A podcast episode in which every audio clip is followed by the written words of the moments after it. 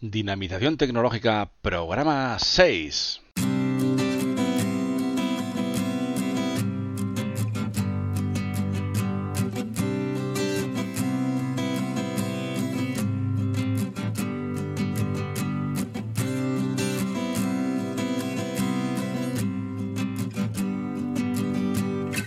Bienvenidos y bienvenidas a este nuevo podcast, el número 6 ya de Dinamización Tecnológica.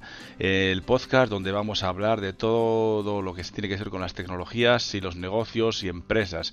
Cómo mejorar tu productividad, es lo que vamos a hablar el día de hoy. Pero además en dinamización tecnológica hablamos de tus problemas, de, intentar mejorar tu negocio, de posicionar tus webs en Internet, de crear páginas web, de monetizar blogs. De eso y mucho más hablamos en dinamización tecnológica. Y hoy nos toca hablar de productividad. ¡Empezamos!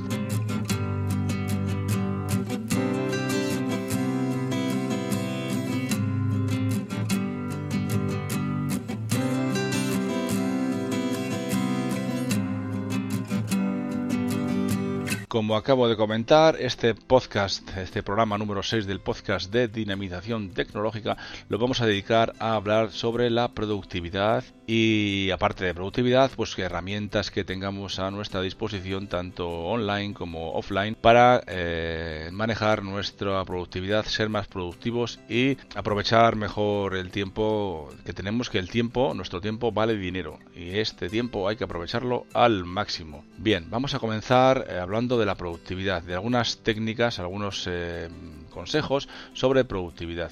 Y en primer lugar vamos a hablar de, de, lo que es bueno y es malo en cuanto a productividad. Por ejemplo, eh, algún estudio realizado recientemente ha demostrado que el hacer varias cosas a la vez, eh, por supuesto, disminuye nuestra productividad.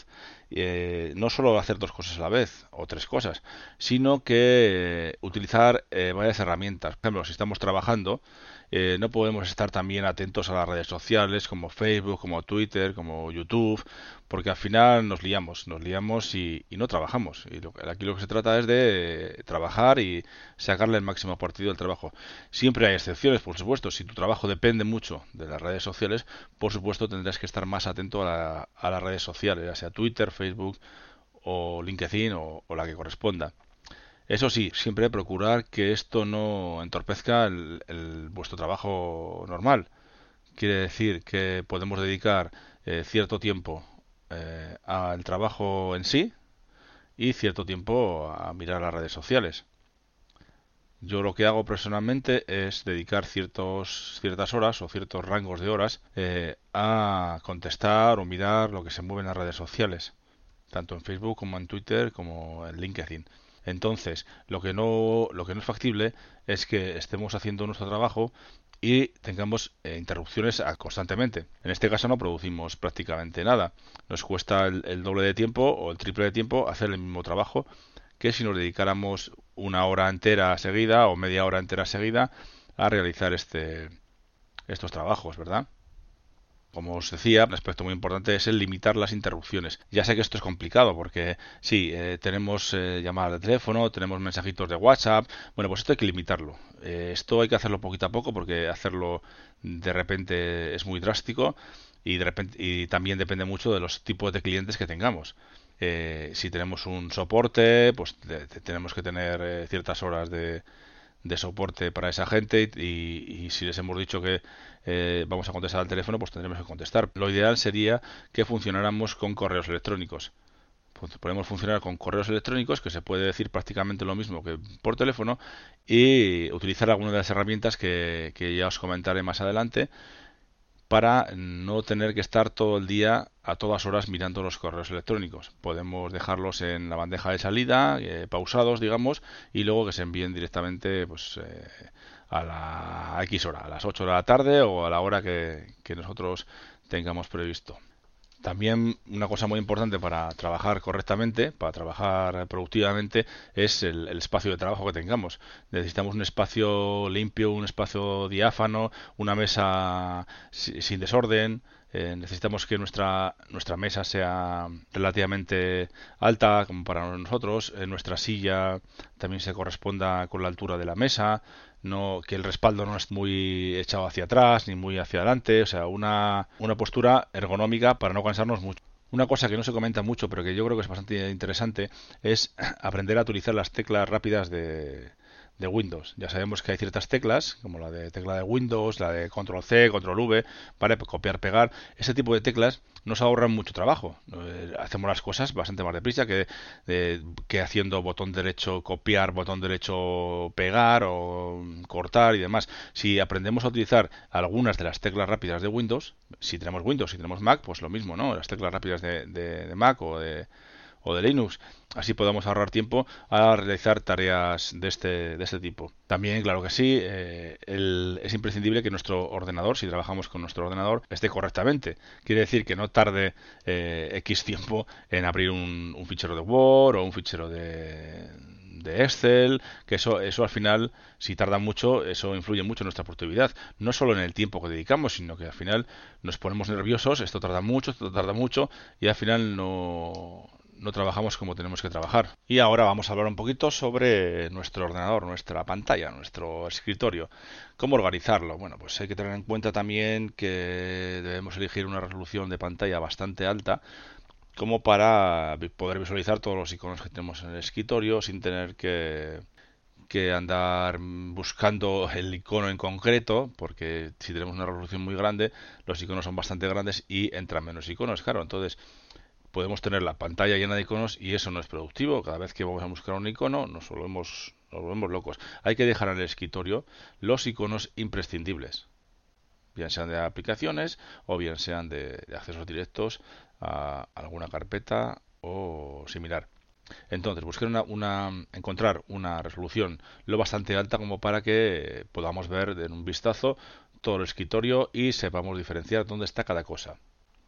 Luego, como he dicho, como acabo de decir también hace un momento, es muy, muy interesante, muy aconsejable poner en el escritorio accesos directos, ¿vale? Enlaces a carpetas que, que tengamos en nuestro disco duro eh, y que utilicemos eh, frecuentemente. De esta forma no tenemos que andar abriendo el explorador de Windows y navegando por las carpetas para encontrar la misma carpeta siempre. Seguramente que tú, igual que yo, eh, funcionamos con ciertas carpetas, cuatro o cinco carpetas que tenemos que utilizamos más que las demás. Entonces, estas carpetas son las que hay que crear en un acceso directo en el escritorio para tenerlas más a mano y acceder cuando más rápidamente cuando tengamos que hacerlo. También en cuanto a carpetas, tenemos que tener eh, las carpetas bien organizadas. Hay a veces que ponemos, creamos una carpeta, un directorio, y luego le llamamos de cualquier forma, y luego vamos creando subcarpetas, subcarpetas, subcarpetas. Entonces, este, esta ramificación hay que controlarla un poquito. Luego, lo aconsejable es tener máximo tres, tres niveles de ramificación. Quiere decir tres dos hijos, digamos, ¿no? De una carpeta y dos hijos, dos carpetas hijas. ¿Que podríamos tener cuatro? Sí, no te digo que no, pero lo aconsejable son tres para no para tenerlo para tenerlo más organizado y eh, ser más productivos a la hora de ahorrar tiempo al acceder a estas carpetas y estos archivos. También es muy aconsejable limitar el número de ficheros o programas que tenemos abiertos en la barra inferior. La barra inferior me, refiero a Windows y bueno, y a Mac también. En la barra inferior, cuando abrís un programa, bien sea el Explorer, el Chrome, el, que sea, siempre lo tenéis abierto. Bueno, pues hay que limitar esas, ese número de ficheros que tenemos abierto. Por ejemplo, hay veces que abrimos cinco ficheros de Word o cinco ficheros de Excel a la vez. Bueno, esto hay que limitarlo para mejorar nuestra productividad. Es muy aconsejable. Y luego también, por supuesto, muy aconsejable es eh, utilizar herramientas tipo Dropbox, tipo Google Drive, este tipo de herramientas que nos ayudan a tener nuestros ficheros en la nube y al mismo tiempo disponibles en nuestros ordenadores, nuestro ordenador, nuestra tablet, nuestro móvil.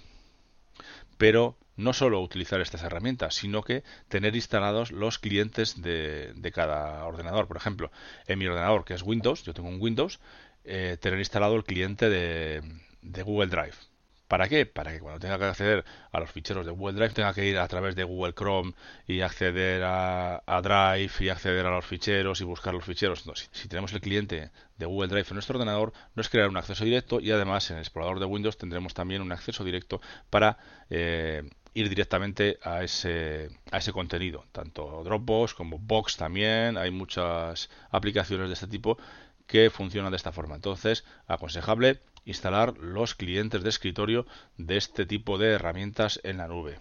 Una pequeña mención a los navegadores web. Eh, es aconsejable tener, eh, limitar las pestañas que tenemos abierto en nuestro navegador, bien sea Chrome, bien sea Firefox, Explorer. Bueno, eh, al final lo aconsejable es tener máximo 10 pestañas abiertas a la vez. Bien, y como la idea que tenía en mente es hacer dos programas relativos a productividad, vamos a dejar por aquí, vamos a dejar de momento esto aquí y haremos otro programa más adelante para hablar más de productividad y de sobre todo de herramientas. También hablaremos de algunas extensiones de para los navegadores como Google Chrome, algunas extensiones que nos pueden ayudar en cuanto a productividad y ahorrar tiempo y ser más, más productivos.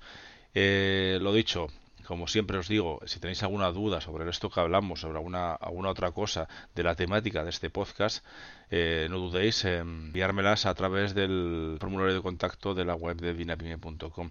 Yo estoy aquí para que, para lo que os pueda ayudar, me encanta ayudaros y si queréis que hable en algún programa de alguna cosa en concreto o que profundicemos en alguna en alguna otra cosa que hayamos comentado en otro programa, pues me lo comentáis y, y lo haremos, lo estudiaremos y, lo haremos. Bien, em, ya sabéis que me podéis encontrar en, la web de dinamite.com, en las redes sociales también estoy por ahí un poquito, Twitter, Facebook, LinkedIn. Eh, cualquier duda me la, me la dejéis llegar. Eh, os habla Óscar Abad un saludo y nos oímos en el próximo programa.